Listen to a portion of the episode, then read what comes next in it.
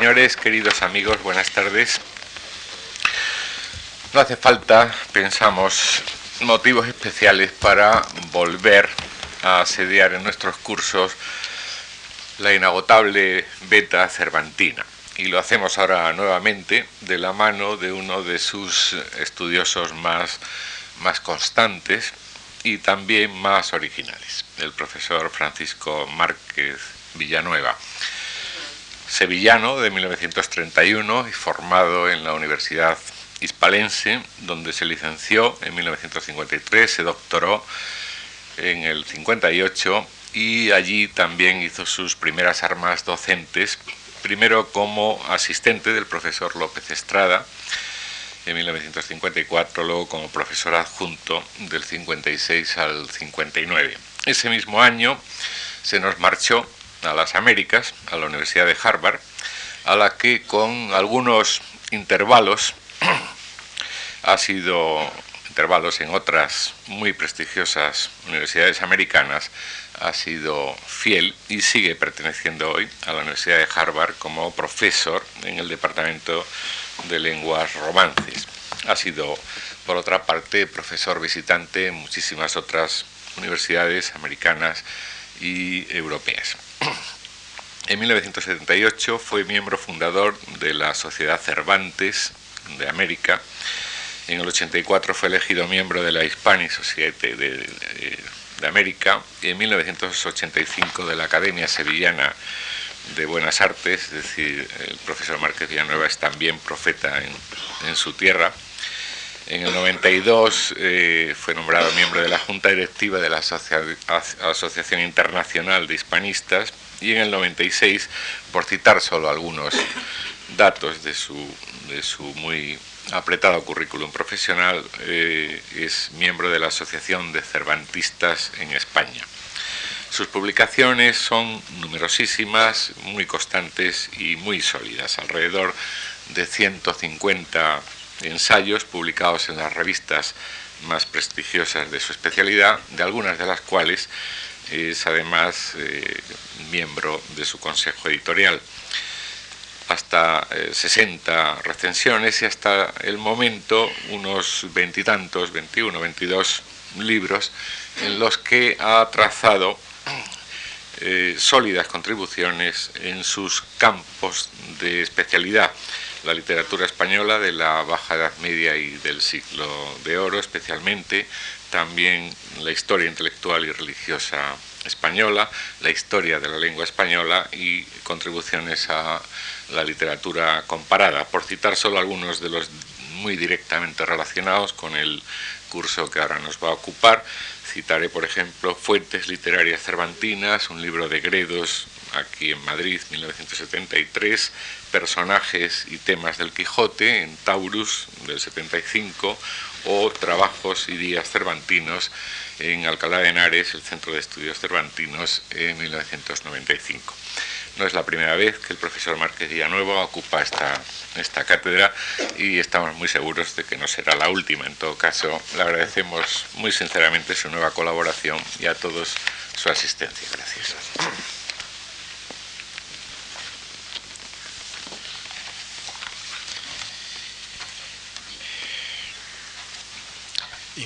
infinitamente agradecido a mi gentil presentador y también a la Fundación Marc por la oportunidad de dirigirme hoy a ustedes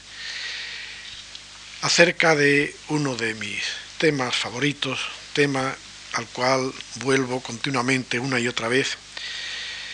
de vuelta de muchas excursiones, desde luego, a otros campos, como se mencionaba antes don Manuel Gallego. En estas charlas, estas cuatro, en esta serie, me propongo exponer para ustedes eh, un, comentario acerca de lo que pudiéramos considerar los logros firmes e indiscutibles, los más firmes, los más indiscutibles, de la crítica del presente siglo y que puedan ofrecer cierto prudente cauce al, curso, de, del curso de estudios venideros. Decir, un poco de hacer eh, una suma antes de un sigue, ¿verdad? que ya corresponderá a otra generación. porque esta, la llegada de la crítica cervantina a una auténtica mayoría de edad en este último cuarto, cuarto de siglo ha elaborado criterios e instrumentos que hacen posible, creo, una visión mucho más clara del hecho diferencial cervantino. Tal vez solo ahora podamos abordar con una relativa confianza el problema de su funcionalidad, no en un terreno ya de, influencias o prioridades diacrónicas, sino en el de una comprensión profunda del vasto fenómeno que es algo ya superior incluso a las dimensiones del campo cervantino, que es el de la que yo llamo modernidad literaria. Menos que nunca creo que habrá dificultad en admitir como punto de partida que Cervantes fue básicamente un producto del Renacimiento, pero cuidado, de un Renacimiento español, integrador de vida y cultura en términos muy distintos de los aplicables para el caso de Italia y del resto de Europa. Los puntos cardinales de la brújula cervantina creo que están bien claros. Quedaron marcados desde su primera juventud por el platonismo filográfico de León Hebreo, en lo filosófico, así como por Erasmo en lo religioso, fundamentalmente. En poesía por un Garcilaso medularmente asimilado y que le enraizaba en el ámbito cultural del primer humanismo. Cervantes tuvo que convivir por azar cronológico con el magno fenómeno de la contrarreforma, pero sin dejarse tampoco captar por el signo idénticamente coactivo de su religiosidad o de su estética literaria. Y este es un tema al que recurriré varias veces en el curso de estas lecciones. Por no compartir precisamente esos dos parámetros estéticos y literarios de la contrarreforma, hubo de sufrir los dardos envenenados de Avellaneda. Misterioso, por supuesto, como ustedes saben, en cuanto a su identidad personal, pero típico y palmario en cuanto a su inconfundible filiación ideológica. Le tocó vivir en lo literario una época muy complicada. Presenció con interés el manierismo clasicista del Bajo Renacimiento, pero solo entre bastidores y sin participar notablemente en el mismo. Hubo de sufrir en su carne el golpe de Estado que el jovencísimo Lope de Vega Ah, realizó cuando se alzó, como él dice, con la monarquía cómica, hecho que desde entonces se convirtió para él en un profundo tema de meditación. Fue sacudido también hasta sus más profundas raíces por el estallido picaresco de Mateo Alemán, pero solo para oponerle la clara alternativa de su Quijote. Con mirada de águila, vio venir antes que nadie la nueva era poética, que Góngora y sus huestes andaluzas se traían debajo del brazo en don Luis de Góngora os ofrezco un vivo raro ingenio sin segundo. Con sus obras me alegro y me enriquezco, no solo yo, mas todo el ancho mundo. Así lo califica el canto de Calíope de la Galatea, 1585, cuando todavía ah, Góngora era muy joven y conocido mm, muy escasamente, más que de algunos grupos muy selectos de poetas. Este aprecio al poeta cordobés, al publicarse La Galatea contaba solamente 24 años, no le condujo, sin embargo, para nada a entrar en el terreno de la que ha sido después conocida, fue en la época, ¿verdad?, como la nueva poesía, ni tampoco a quedar enredado en sus escaramuzas en torno a la dualidad conceptismo-culteranismo, que para un viejo garcilasiano como él incidía sobre cuestiones probablemente que probablemente consideraba ya resueltas. En especial, y pese a las superficialidades de ciertos críticos, Cervantes se echa cautelosamente a un lado ante el espíritu y la estética del barroco. Es obvio que su ascetismo, me refiero a lo típico del desengaño barroco, que su ascetismo de carne macerada o gusanienta y la prestidigitación en frío con la materialidad del lenguaje eran lo más opuesto a su religiosidad y a su arte, incompatible siempre con lo mecánico ni con lo deshumanizado. Superviviente, si se quiere, de otra era a partir del año 1600, Cervantes no constituye en ningún instante un caso de estancamiento, sino de un perpetuo rejuvenecerse que le sitúa más allá siempre de las nuevas generaciones y que al mismo tiempo, por la misma dinámica, le impide, por lo mismo, el capitanearlas. En vez de desposarse con los cambios y novedades que vio desfilar ante sí,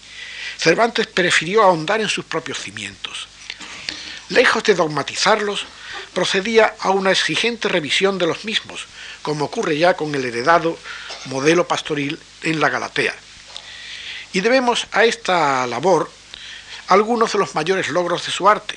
como se da con la meditación sobre el matrimonio en el celoso extremeño o en la crítica que a través de la figura del verde gabán proyecta en el Quijote acerca de una cuestión muy fundamental ah, para la moral de la época, como es el epicureísmo aburguesado que Erasmo trataba de injertar en la idea cristiana. La estética literaria de su época permaneció abrumadoramente ocupada, como sabemos, por la especulación de los tratadistas italianos sobre la poética de Aristóteles. En un infinito barajar, tejer y destejer de sus parámetros del dulce et utile y del principio de verisimilis frente al de inventio.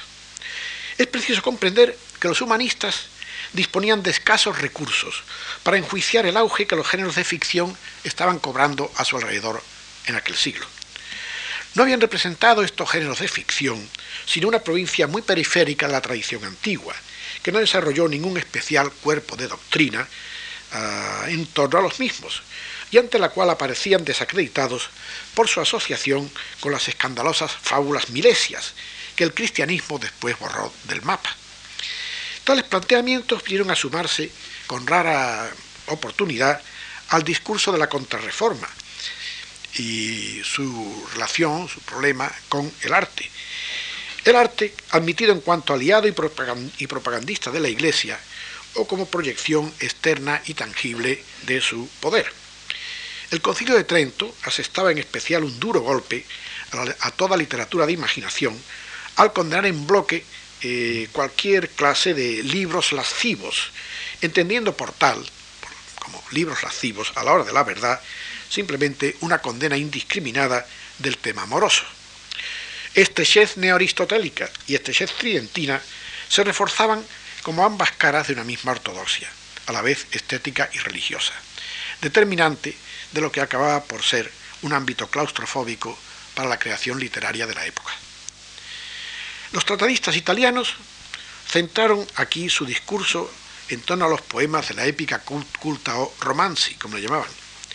con secuela de largas disputas sobre el ejemplo de Ariosto y después de Torcuato Tasso, y quién había cumplido con esta ortodoxia y quién no, y en qué medida. Hallaban para la ficción en prosa una escapatoria algo vergonzante en la frase de la poética de Aristóteles que admitía el poema épico en prosa y puestos a ofrecer algún modelo antiguo, aprobaban y hasta vendían por obra maestra la historia etiópica o novela bizantina de Teágenes y Cariclea escrita en el siglo III por el obispo cristiano Heliodoro de Emesa. La crítica se halla hoy, eh, al cabo de largos estudios y dudas, pero habiendo llegado a un criterio bastante firme y prácticamente aceptado por todo el mundo, que Cervantes ha conocido directamente a los tratadistas italianos, en, en especial a Castelvetro, si bien esto son de una forma un poco sorprendente,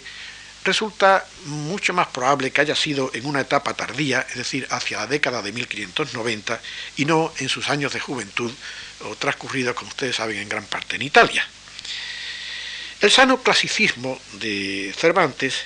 se mantenía bastante ajeno a estos escarceos eruditos, frente a los que supo guardar una distancia cautelosamente irónica, como en todos los puntos de cualquier orden que sea, que sobre los cuales Cervantes ha meditado profundamente. Bastará considerar aquel logro juvenil de su numancia, cuyo abordaje a esa máxima prueba de todos los tiempos, ¿verdad?, para ningún poeta, como es la tragedia, se resuelve en una delicada cuestión de sensibilidad y en modo alguno de preceptiva, como era la continua preocupación que con ella, con la tragedia, tenían los preceptistas italianos. Aunque en la Galatea levantara Ercilla y su, Araucana un llama eterno y sacro monumento, Cervantes no se dejó atrapar en ningún momento por el tipo de, de, argucias que en cambio sí arrastraban a Lope de Vega, cuando por ejemplo en 1609 lanzaba su Jerusalén conquistada, vasto muestrario de desaforadas caballerías bajo el disfraz de poema épico cristiano. Frente a tanto domine y frente a tantos pedantes de ambas penínsulas, Cervantes daba a cuerpo limpio su voto por la ficción pura y sin hojas de parra, Por eso, y en vez de un diluvio de octavas reales sobre el tema de Lepanto, cualquier otro mito oficial o religioso, puso en nuestras manos el heroísmo ideal de Don Quijote y los sabrosos donaires de Sancho, la lucha contra la naturaleza del celoso Carrizales y esa máxima estilización o espiritualización narrativa con que hace discurrir a los perros de Maúdes en la noche febril del Hospital de la Resurrección de Valladolid. Cervantes no dejó tampoco de meditar muy a fondo sobre aquellas doctrinas en fechas cercanas, y esto es lo decisivo, a la redacción de la primera parte del Quijote. La aparición en 1596 de la filosofía antigua poética del Pinciano, de Alonso López, este médico de Valladolid, representaba una inteligente formulación de estas ideas italianas de cara al momento español, y fue así decisiva para su enfoque del aristotelismo ambiental que, que procuraba introducir en la península. Pero el Amadís de Gaula, a todo esto, continuaba como un hito inconmovible, y en torno a Juan de Valdés y Francisco Delicado había surgido un debate acerca de considerar precisamente esta versión de Montalvo como el máximo clásico de la lengua hasta la fecha de, en que ellos estaban escribiendo. Cervantes, que no olvidemos que salva al Amadís de las llamas, y lo salva con honores, se vio obligado a tomar muy importantes decisiones antes de iniciar la, redacción del Quijote en relación con este, para ellos, y también hoy para nosotros, por supuesto, clásico, que era eh, extraordinario, que era el Amadís.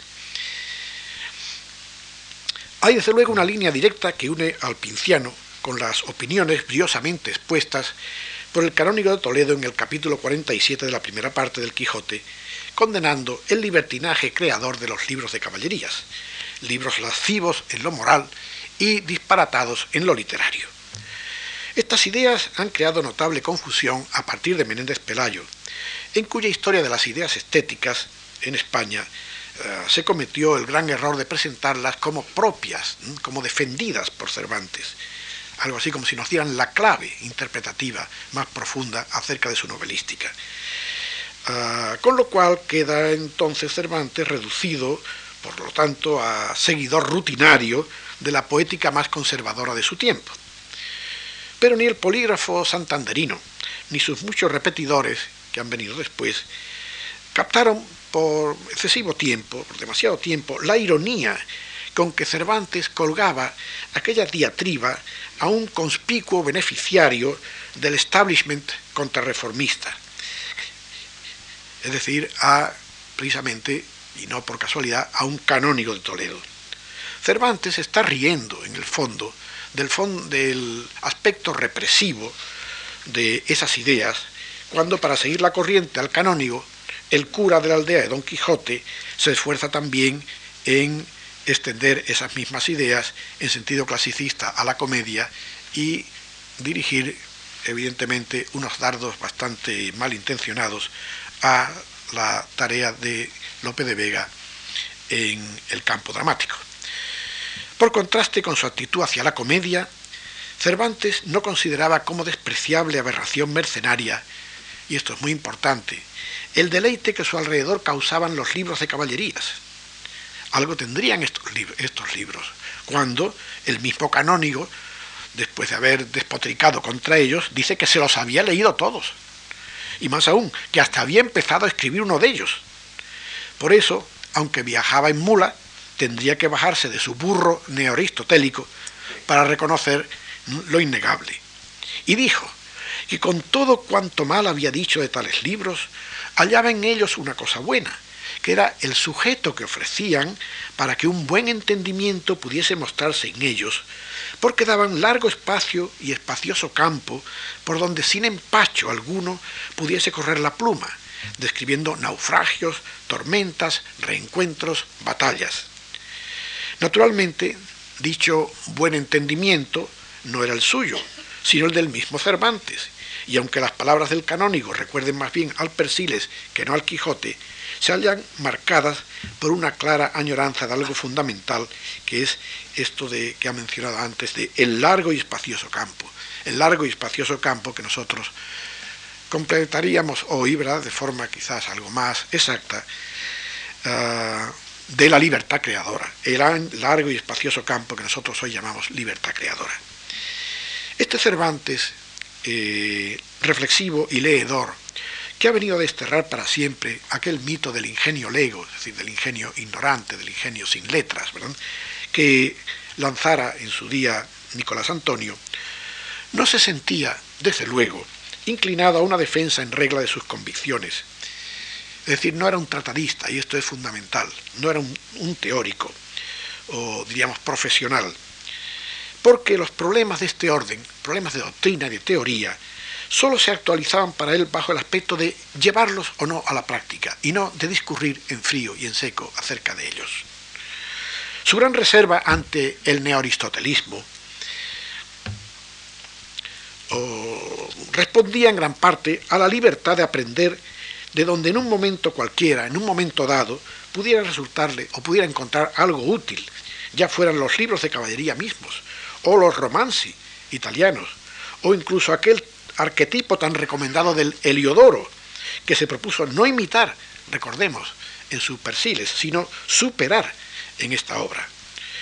Aunque la crítica haya podido entresacar de sus obras un nada despreciable elenco de textos de carácter teórico,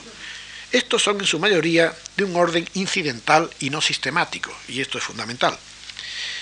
Cervantes despreciaba de una manera total, clara, completa, definitiva, los papeles de pedante, domine ni cacique,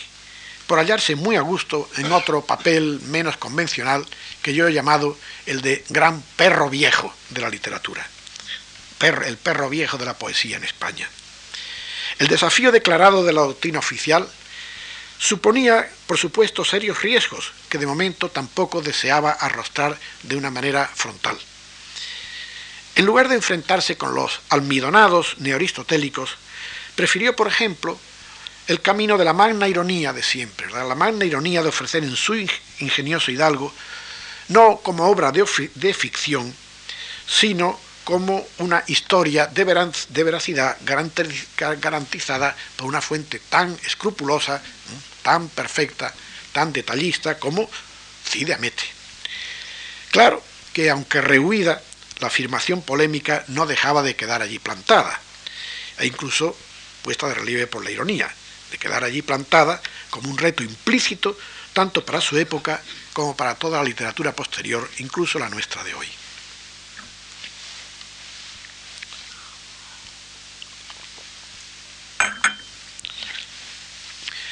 La revelación central en la de la vida en las letras de Miguel de Cervantes no fue por lo mismo ningún santo y seña teórico aprendido aquí o allá, ni tampoco ningún camino de Damasco, sino un hecho literario, en mi opinión, de inmensa resonancia, que es el que quedó marcado por la publicación de la primera parte del Guzmán de Alfarache de Mateo Alemán en 1599. La fina precocidad novelística del Lazarillo de Tormes, proscrita y acallada bajo el reinado de Felipe II apenas iniciado, se mostraba allí capaz de dar el salto cuantitativo y cualitativo a la vez, hasta integrar una especie de Biblia del género, una Biblia de la novela picaresca. Su inmenso éxito como bestseller eh, descubría, pero también comprendamos que creaba un gran público lector que nadie sabía que estaba allí y que pedía sí entretenimiento, pero no al estilo de los romances, coplas, cuentos y leyendas que por siglos habían alimentado el gusto popular, como en la Edad Media. El avance de la, alfabetización y el libro impreso como artículo de consumo conquistaban para la literatura un nuevo ámbito y una nueva función. Moría el pueblo, en cierto sentido, para dar paso a otro concepto que es el nuestro de gran público, integrador de unas masas en que se sumaban cultos e incultos, hombres y también por primera vez muchísimas mujeres, que ahora descubrían la lectura no como ocupación ni como profesión, sino como simple y puro placer. El escritor, desde ahora, habrá de asumir el compromiso extraordinariamente empinado de deleitarlos a todos por igual, con la exigencia implícita de un simultáneo expresarse en múltiples niveles de, significación, es decir, de un nivel de complejidad creadora absolutamente desconocido hasta el momento. Y esto es la esencia de lo que yo llamo modernidad literaria. No actuaría como antes, respaldado el escritor por ninguna expresa retórica, sino a seguidas, a secuelas, de un omnipresente principio de ambigüedad creadora, que por impreciso o incodificable equivalía de por sí mismo a un manifiesto de libertad del arte literario. Con el libro de entretenimiento que encarna el Guzmán de Alfarache, nacía la literatura no como discurso de belleza ideal, sino como ese factor de universal aceptación a que sólo podría dar cabida la novela, en cuanto forma específica del poema moderno, el único saco capaz de aceptar cuanto en cierto momento le echen, según la graciosa definición que de ella, de la novela, dio en una ocasión memorable Pío Baroja. Cervantes se unió, como el mismo Lope, con su peregrino en su patria, Juan Martí con su Guzmán apócrifo y Francisco López de Úbeda con la pícara Justina a la verdadera estampida que se dio entre los escritores del momento para aprovechar eh, la vena de oro, aquel filón que acababa de descubrir Mateo Alemán. La primera parte del ingenioso Hidalgo, de Cervantes, ¿verdad? Iba a darle en efecto al Guzmán de Alfarache un parón bibliográfico de 10 años, que ni siquiera se, se imprime, se corta el proceso de ediciones de Mateo Alemán. El efímero imperio de este sevillano no dejaba de hallarse socavado, recordemos, por muy severas limitaciones, si lo vemos, si lo estudiamos, en la perspectiva, claro, de lo que ha venido después, es decir, del Quijote y del arte de Cervantes. Mateo Alemán encerraba a su lector en la fórmula picaresca, como un ámbito de rígida subjetividad, además de comprometida al despliegue de una inmensa utopía humana del mal. Cervantes la rechazaba como un fraude perpetrado al lector, al que vendía una autobiografía falsificada y una asfixiante moral que no era más que misantropía murmuradora, como tan brillantemente desarrolla en el coloquio de los perros. Mateo Alemán se encontraba incómodo con el compromiso de la diversidad de niveles, es decir, con ese desafío plenamente eh, aceptado por el arte de Cervantes. Y por eso Mateo Alemán eh, señalaba con toda precisión el problema y mostraba su inquietud ante él mismo cuando lo comentan los siguientes términos. Querrían el melancólico, el sanguino, el colérico, el flemático, el compuesto, el desgarrado, el retórico, el filósofo, el religioso, el perdido, el cortesano, el rústico, el bárbaro, el, el discreto y aún la señora doña Calabaza, que para ella sola escribiese a lo fruncido y que con solo su pensamiento y a su estilo me acomodase. No es posible, y seráme necesario, además de hacer para cada uno su diferente libro, haber vivido tantas vidas y cuantos hay diferentes pareceres. Una sola he vivido y la que me achacan es testimonio que me levantan. En efecto, la diversidad de niveles se reducía esencialmente en Mateo Alemán a alternar uno de denuncia y otro de coartada, conforme a la saciedad del esquema aventura más sermón, que el perro Berganza asimilaba a un gran e indefinido pulpo narrativo. Cervantes, por el contrario, gozaba inmensamente en entablar un diálogo positivo con todo posible ser humano que pudiera allegarse a su libro, a su obra, y por eso su historia de Don Quijote, los niños la manosean, los mozos la leen, los hombres la entienden y los viejos la celebran. En lo que se ha aducido como ejemplo de un concepto prismático de la novela, identificada con el libro de caballerías, con el modelo antiguo incluso, el ventero de Sierra Morena, Juan Palomeque, se sentía arrebatar por las valerosas hazañas de los caballeros, cuando leía el Amadís y libros similares, mientras que su hija doncella lo era por la exquisitez de sus enamoradas razones de amor, y Maritornes por sus picantes escenas eróticas. En lo que cabría entender como respuesta anticipada a la condena del canónigo, y esto para mí es uno de los textos más fundamentales que materia doctrinal escribió nunca Cervantes,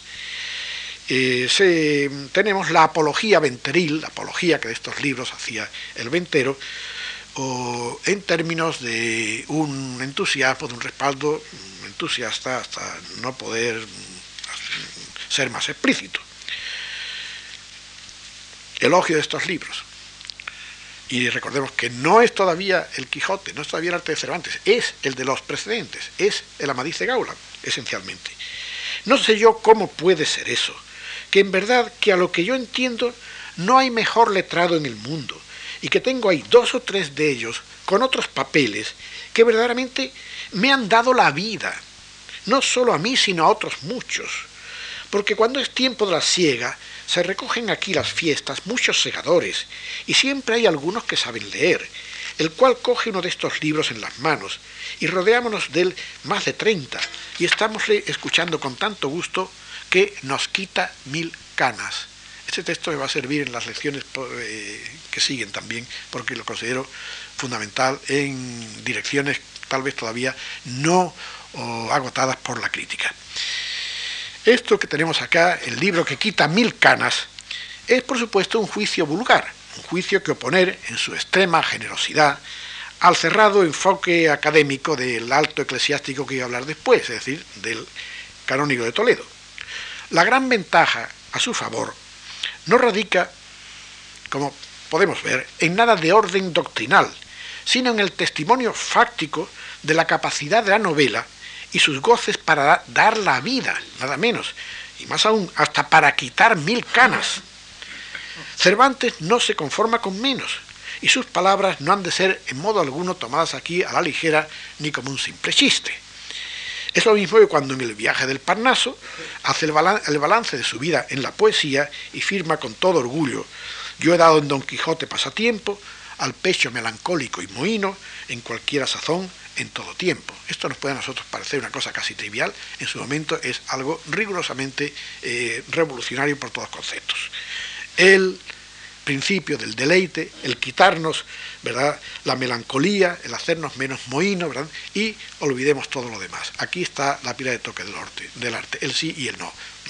Ah, este es el Cervantes puro. Ningún poeta había confesado hasta entonces que el crear un libro capaz de ahuyentar cualquier nublado del ánimo de los hombres pudiera ser la gran piedra de toque, ni justificara la misma inversión de esfuerzos que hasta entonces se reservaban para la epopeya o para la tragedia, en un curso de dos mil años hacia atrás. Erraron por eso los contemporáneos que menospreciaban el Quijote como libro de poco más o menos, igual que yerran, creo también de medio a medio, los críticos modernos que alegan su carácter jocoso, sobre todo en inglés hablan de funny book, libro divertido, lo es desde luego, contra argumentos eh, como argumento contra los que vemos en él, en cambio, uno de los mayores logros del espíritu humano. Por el contrario, el ingenioso Hidalgo y su autor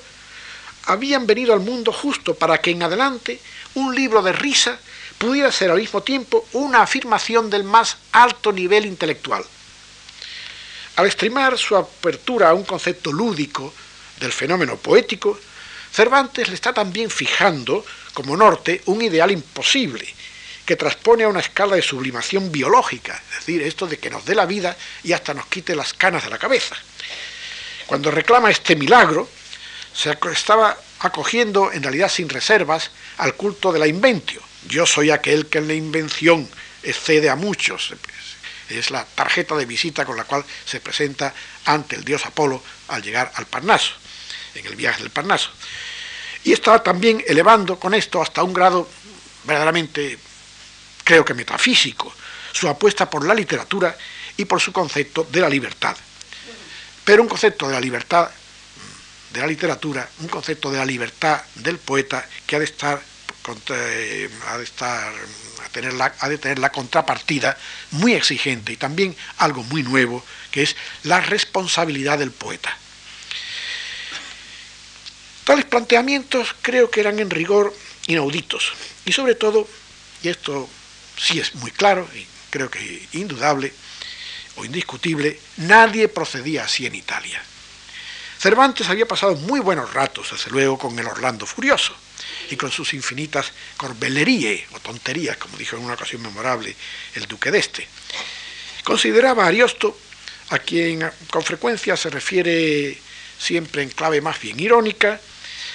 desde luego un altísimo poeta, pero excesivamente retozón, excesivamente irresponsable. Se comprende que la ironía en que Ariosto había bañado su mundo caballeresco le resultara, al lado de la suya, que era infinitamente más profunda, un juego frívolo. Admira en cambio sin reservas a Tasso, cuyo tratato del poema heroico le inspiró muy probablemente la idea de su historia septentrional de Persiles y Sigismunda. Solo que Tasso, rodeado de una fama de loco, valía también como un ejemplo, o incluso como un acta de acusación contra el insaciable rigor del aristotelismo académico. Creyó Torcuato en este ideal del eh, academicismo aristotélico con una fe inquebrantable, y por ello se esforzó en su Jerusalén Meliberata por atenerse al máximo rigor de sus conceptos, es decir, a utilizarlos de la manera más canónica posible. Pero ni aun así fue bastante para que acervos censores, tanto eclesiásticos como literarios,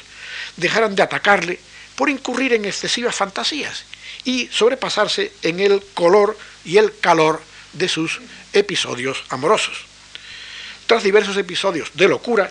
y un tristísimo divagar por Italia, el desdichado poeta había muerto acogido en un convento de Roma en 1595. Tomando todo esto en cuenta, no podía menos de meditar la comparación básica, la que había que hacer realmente, la decisiva, la comparación entre eh, Italia y España. La estrechez del aristotelismo académico no era aquí en sí mismo un gran obstáculo, debido al inferior nivel de cultura clásica y a la patética escasez de personas capaces de apasionarse con tales cuestiones en España que en Italia podían llegar a ser casi cuestiones de la calle, pero que en España apenas tenían eco, o quiero decir, en un terreno apasionante. El problema español era de orden muy distinto. Según lamenta un clamor en el desierto que abarca en la obra de Cervantes desde la Galatea hasta el viaje del Parnaso. Y es que, en contraste con Italia, la poesía y las letras malviven en España en medio de la mayor indiferencia colectiva. Apenas si existe el mecenazgo de príncipes y potentados, y este es un hecho fundamental de la sociología literaria de todo nuestro siglo de oro, al que en las lecciones que siguen también me volveré a referir con frecuencia. Apenas si existe mecenazgo, que es algo que en otros ambientes, principalmente en Italia, ¿verdad? hace brillar a los grandes poetas y hasta simplemente da de comer a muchos mediocres. Conforme a una perversa sociología literaria, no hay en España más que un mecenas. Y ese mecenas es el pueblo, el pueblo que concurre a los corrales de comedias, obligando a que los poetas malgasten, en cierto sentido, sus dotes en una explotación de la fórmula lopesca, que Cervantes consideraba, tal vez con excesivo rigor, pero de un modo muy comprensible desde sus puntos de vista, eh, lo consideraba casi como eso que hoy llamamos una subliteratura o una infraliteratura. Se envidiaba en la época, como él mismo lo manifiesta, el mismo Cervantes, eh, en el Persiles, el gran fenómeno de las academias italianas, que eran unos cómodos mundos aparte, en que próceres y literatos se hermanaban de puertas adentro en un verdadero culto a las letras. En su pálido reflejo español, las efímeras academias solo servían de gallinero para las rencillas de los poetas. Y más aún, y esto es gravísimo, abdicaban de su razón de ser al favorecer la poesía más alejada de los ideales clásicos.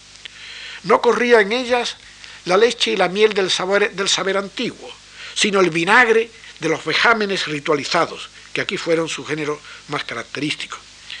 Cuando las academias de Italia ofrecían un ambiente acogedor para la tragedia,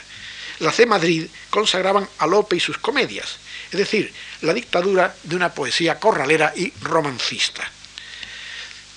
Cervantes realizó una durísima sátira de aquella traición académica con el ridículo desfile del monicongo, el paniaguado, el caprichoso, el burlador, el cachidiablo y el tiquitoc, académicos de la recamasilla, cuyos maravillosos, infames versos cierran la primera parte del Quijote. Los poetas se habían resignado a esperar con paciencia la desaparición física de Felipe II, que fue en todo momento, podemos decir algo así como el tifus de la literatura, y tan mal dispuesto siempre con los amigos de las musas, pero el nuevo reinado y su corrupción sin precedentes acabaron muy pronto con tales ilusiones. Tras el breve paréntesis bullanguero de la corte trasladada a Valladolid, 1601 a 1606, todo volvió a surcos aún más deprimentes, que de un modo colectivo indujeron entre los poetas cierta nostalgia mitificadora de Italia, que a la sazón, recordemos, era también casi española, pero que en cambio sabía premiar el mérito individual de los buenos ingenios, que en España no eran apreciados. Uno de los libros más interesantes, más orientadores de aquellos años, y es muy escasamente leído hoy, que es El pasajero, de Cristóbal Suárez de Figueroa, 1617, un amigo de Cervantes, tiene por tema el estudio y crítica de esta especie de psicosis, de quema de naves y emigración a todo trance a la otra península, huyendo de esta miseria ¿verdad? de la poesía en España. Cervantes, desde luego, amó siempre a Italia. Y es un estado de ánimo al que seguramente cedió en un determinado momento, como vemos latir en la visión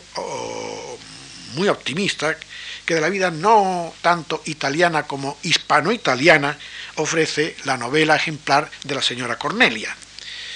Fue por eso Cervantes uno de los muchos que se encandilaron con la perspectiva de incorporarse a la corte del séptimo conde de Lemos, don Pedro Fernández de Castro, único aristócrata prácticamente que entendía de poesía y de poetas, que estaba dispuesto realmente a una protección eficaz y que es nombrado virrey de Nápoles en 1608 y del cual se promete en poco menos que una nueva edad de oro en medio de la tradición de cultura y de los placeres de aquella ciudad. Cervantes, que fue, como ustedes saben, uno de los humillados por el rechazo que atribuía a los hermanos Argensola, experimenta ahora una gran crisis. Ha perdido el pasaporte al reconocimiento y existencia sin agobios que creía merecer. Tras la oportunidad para siempre frustrada, no le queda sino el recurso de conformarse con aquella desairada situación de figura de tercera fila a que le relegan las academias de la corte en que gallean Lope y sus amigos. Lope y su corte de adoradores. Aunque amarga esta última lección de su vida,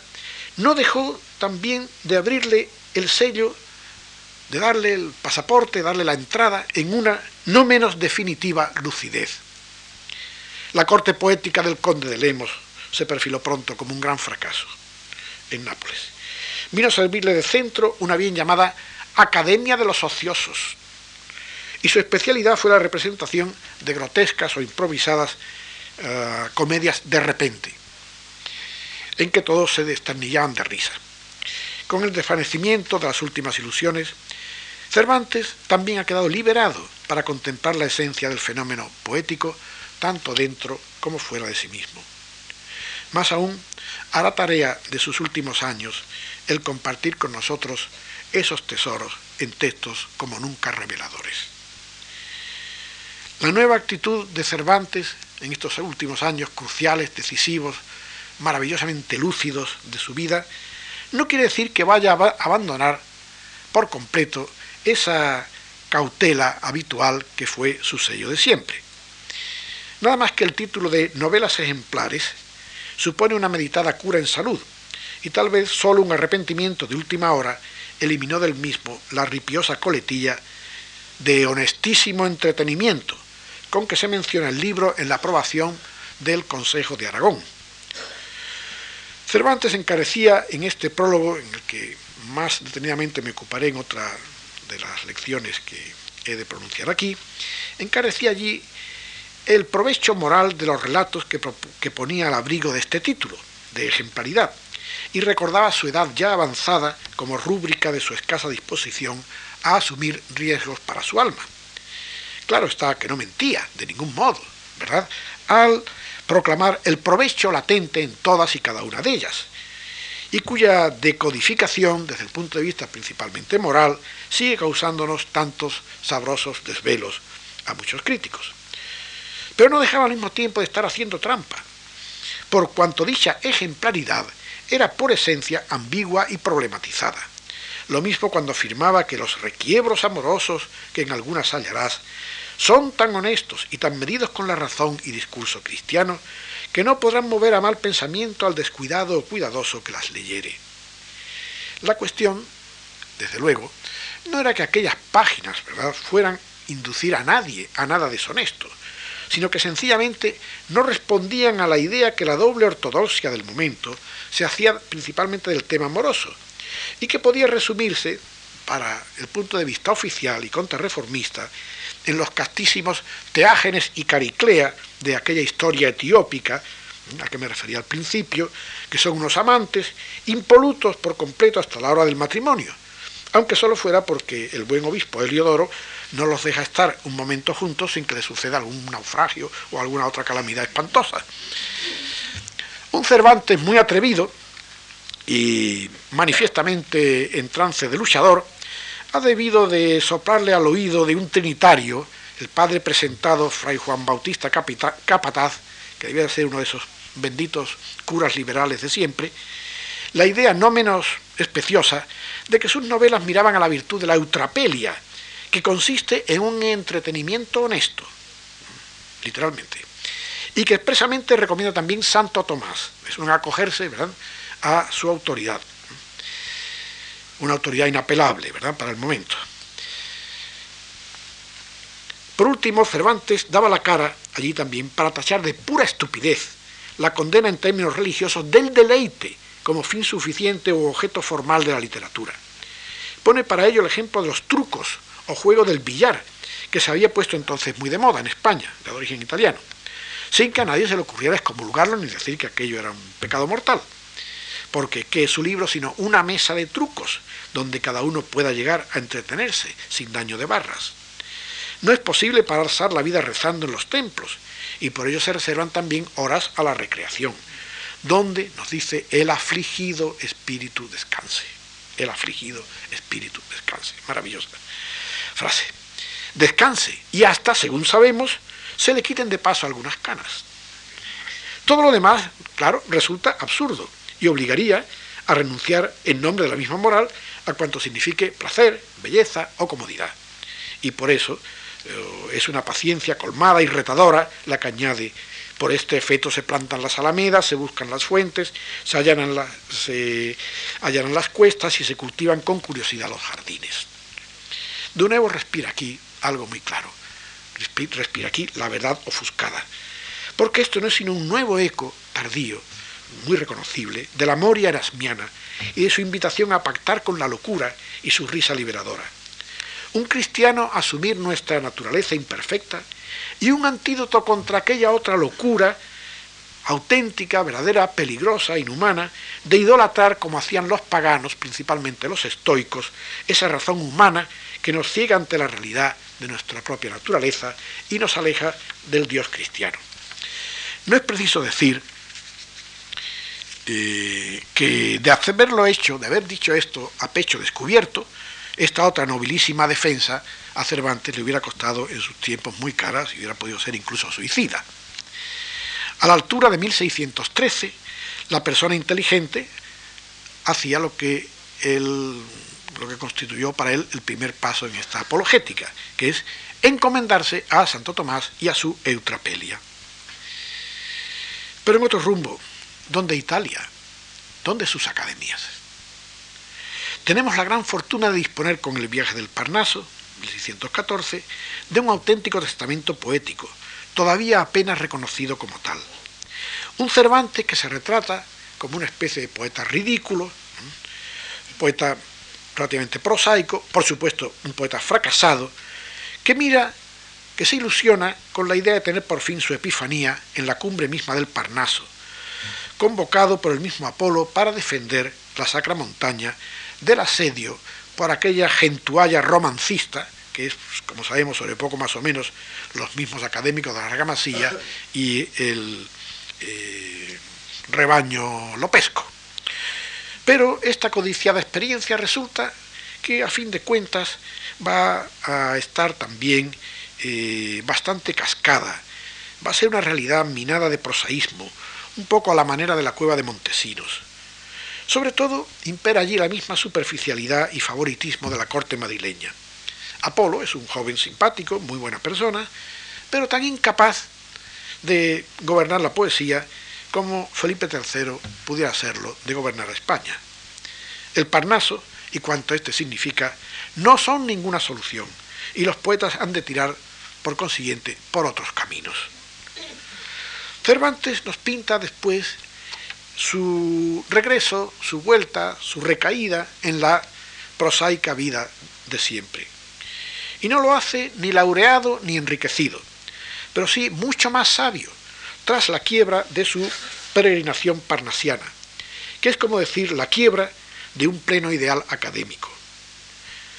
De un modo harto significativo, la nave capitaneada por Mercurio, que vino a recoger en Cartagena a, Cervantes, constituye un magnífico contingente de poetas que van allí reclutados para la defensa, para el socorro del Parnaso. Pero esta nave, eh, notemos, lleva un itinerario muy curioso. Esta nave se limita a costear la bota italiana para contemplar de lejos los manejos financieros de Génova y las peligrosas playas de la Roma contrarreformista, como ámbitos en que la poesía no tiene nada que hacer, no puede esperar ninguna acogida. Después, a la vuelta, Cervantes va a hacer escala en la misma Nápoles, donde no habían querido llevarlo, pero lo único que allí va a encontrar es, claro, un ambiente de muy escaso interés para la creación poética, como son unas espectaculares fiestas caballerescas para una celebración oficial completamente engolada y sin ningún otro interés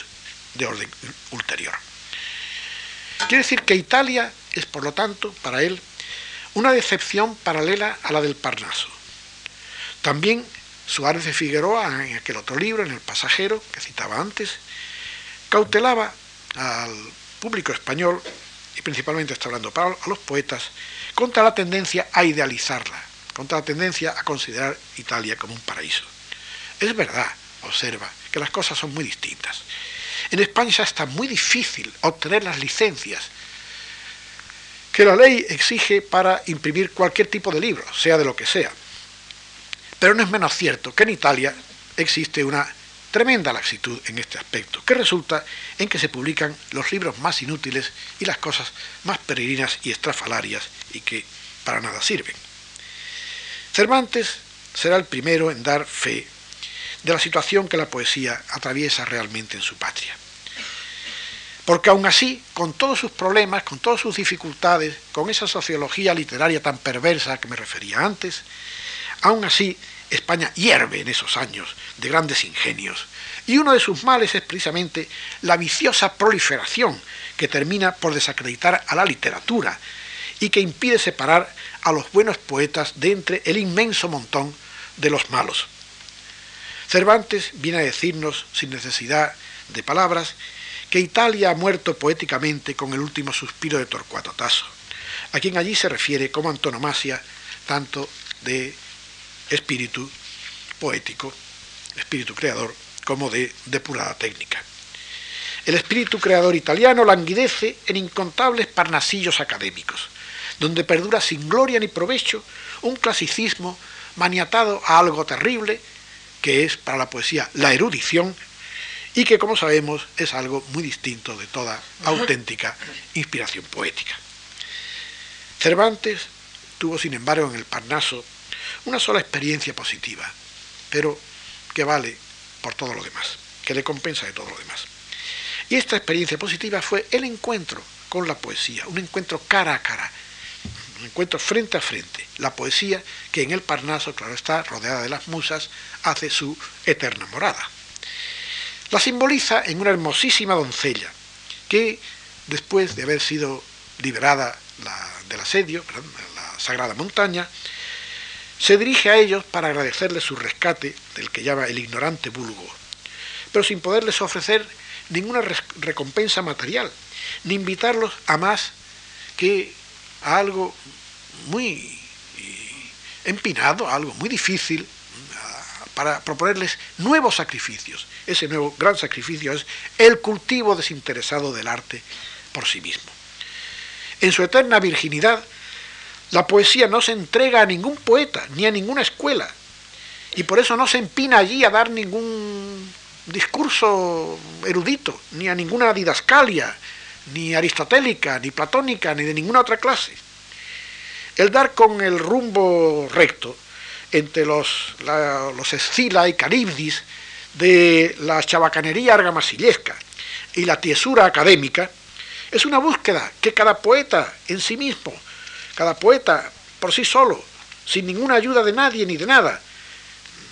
habrá de realizar en todo momento y en cualquier lugar, en cualquier sitio, sin más guía que de un lado sus dotes poéticas, naturalmente, y de otro su honestidad profesional. Cervantes cierra así su testamento poético. La poesía es en cuanto a destino humano un camino duro hacia recompensas envidiables, pero de orden no material. El acogerse al parnaso académico, que hoy llamaríamos el bando de los ángeles, es una traición y sobre todo una cobardía estéril. El poeta tiene que aceptar su compromiso creador a base de la realidad en que le ha tocado, Madrid, eh, en que le ha tocado vivir, aunque sea aquel imposible Madrid de Felipe III, porque la belleza ideal se gesta entre las impurezas de este humano suelo y no del aséptico especular de unos cuantos sabios, por eruditos y bien instruidos que sean. La poesía no es esta ni aquella doctrina, sino simplemente la voz impredictible de cada poeta. Cervantes no combate, por ejemplo, el neoaristotelismo con ninguna otra proclama alternativa, no está levantando un altar contra otro altar, ni menos aún se erige en dictador jacobino de la libertad creadora. Simplemente usa de esta y en prueba de un espíritu liberal absoluto e integral, pero tampoco a la manera odierna o a la, a la manera de un romántico, está incluso dispuesto a experimentar con lo que el pinciano y muchos otros proponían a su alrededor, y de ahí que se decidiera, como remate de su obra, a escribir una obra aparentemente tan extraña como es el Persiles. Y todo esto equivale también a otra cosa, y es a encarecer hasta qué punto esta gran liberación cervantina, con la cual de una manera tan clara, tan directa nos habla a nosotros, que nosotros podemos entender, creo, de una manera tan casi perogrullesca, ¿verdad? Porque todo esto, claro, se ha incorporado a la literatura que nosotros todavía hoy vivimos. Esta idea, en cambio, de la poesía no podía ser realmente entendida a fondo por sus contemporáneos. Estos contemporáneos estaban contentos de ser hijos todos ellos, casi todos ellos, de una edad dogmática. No se puede liberar a los que no desean ser liberados. Y no es casualidad que la plenitud de su cosecha no se recogiera hasta una fecha muy tardía, hasta una fecha posterior a 1789. Cervantes, que es lo mismo que decir la novela, está irremisiblemente ligado al advenimiento de la burguesía y de la ciencia moderna. Y fueron los tiempos los que tardaron en llegar a estar a su altura, y no al contrario. Si por su carencia de compromiso con ninguna estética literaria venía a aparecer ese gran descubrimiento de la novela, la novela tal como nosotros la entendemos hoy, como la voz de una libertad paradigmática, Cervantes la confirmaba además como vehículo ideal para cualquier tipo de discurso minoritario, extraoficial o disidente. No es extraño, pues, que su ejemplo no empezara a hallar eco hasta un siglo después de su muerte, en el excéntrico ámbito insular inglés, antes que en ningún otro, en anticipo de la, de la unanimidad con que el estallido de la novela en el siglo XIX habría de ponerse por entero a los pies de su nombre. Aunque nacido del Renacimiento, el papel más ah, profundo de Cervantes consistió en evadirse de él, transformando lo mejor de su espíritu en algo que ni Aristóteles ni nadie había podido prever. Nuevos y viejos tiempos eran en esto por completo incompatibles. La presencia de una literatura sustraída de facto al legado de los antiguos inutilizaba todo módulo crítico preexistente. Sustraída de facto no quiere decir que estos no estuvieran también presentes, no estuvieran incorporados, señalando cierto tipo de direcciones. Después, y en lugar de sustituirlos con un nuevo credo, la literatura moderna ha venido a caracterizarse justo como un proceso de continua renovación inacabada de sus propios módulos. Leo Spitzer se maravillaba de que fuera España y no Italia quien a través de Cervantes diera realidad a la idea de la independencia total del artista. Pero claro, es porque el optimismo que nosotros hoy eh, aceptamos por definición, ¿verdad? Casi por, como lavado de cerebro, ¿verdad? Con el término renacimiento, le cegaba, como a tantos otros, para advertir la total incapacidad del clasicismo manierista para reconocer, ni menos aún adaptarse ni canalizar el espíritu de la modernidad literaria. El ciclo humanismo, contrarreforma, barroco y neoclasicismo, que era todo en el fondo la misma cosa, hubo de llegar a su total y miserable agotamiento en ignorancia del, marginal, marginalizado fenómeno cervantino, como también del, del shakespeariano durante siglos, y casi hasta la misma época, casi hasta la, prácticamente hasta la llegada del, del siglo XIX. Italia precisamente porque era ah, dueña de la más perfecta literatura renacentista, tarda más que otras tierras en aceptar a Cervantes, que es lo mismo, claro, que aceptar la novela como eje del gran fenómeno literario moderno. Todo esto porque la libertad que había legado al mundo el manchego Don Quijote no era ningún grito polémico contra el dogmatismo de ningún credo estético, sino el gran hecho de otro concepto del arte que para siempre lo rechazaba, me refiero principalmente a los dogmatismos estos de tipo académico, y los subsumía a todos de cara a un, a un futuro del que aún formamos parte conforme a un proceso que espero podamos elucidar un poco en las próximas lecciones. Muchas gracias por su atención y por su presencia aquí esta tarde.